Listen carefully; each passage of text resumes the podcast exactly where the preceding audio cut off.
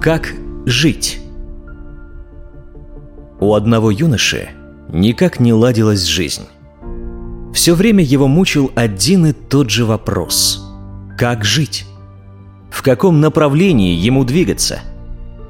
И вот в один прекрасный день собрался он в путь, чтобы спросить об этом у всех великих людей, которые повстречаются на его пути. В одном большом городе юноше повстречался очень известный и богатый торговец-реформатор. Он был дорого одет, а рядом с ним была охрана. «Можно задать вам один вопрос?» – робко спросил юноша. «Конечно», – ответил торговец. «Подскажите, как мне плыть по этой реке жизни? Как правильно жить?» «Не будь как все», – жестко ответил торговец. Не плыви по течению среди серой и безразличной массы. Ты должен выделяться из толпы.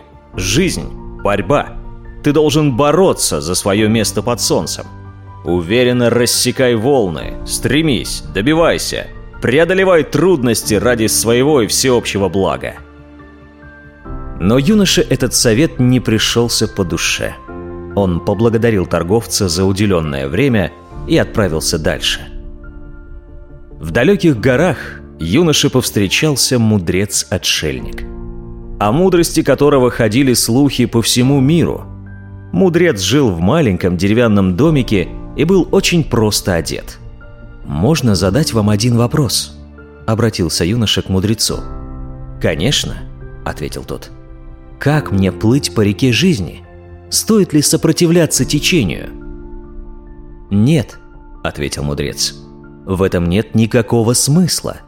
Река нашей жизни течет в соответствии с ее законами. Сопротивляться им значит входить в конфликт со Вселенной. Отдайся реке жизни, растворись в ней, плыви по ее течению, и ты познаешь истину единства с мирозданием. Но и этот совет не пришелся юноше по душе. Поблагодарил он мудреца и пошел искать ответ дальше – у подножья одной горы он встретил известного по всему миру учителя-наставника. Он был одет в белоснежную мантию и находился в окружении учеников. «Можно задать вам один вопрос?» – обратился юноша к учителю. «Конечно», – ответил тот. «Подскажите, учитель, как мне жить? Плыть ли против течения, борясь и побеждая, или по течению, не сопротивляясь ему и растворяясь в нем?» «Эх», — вздохнул учитель, — «насоветовали тебе многого, но суть заключается в том, чтобы плыть не по течению и не против, а туда, куда тебе нужно. В этом мудрость и разум твой должен быть твоим рулем, а душа – парусом».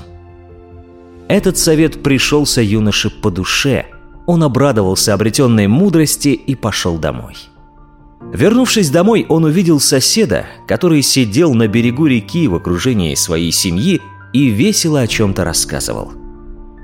«Разве может помешать лишний совет, особенно когда мудрость уже есть?» – подумал юноша.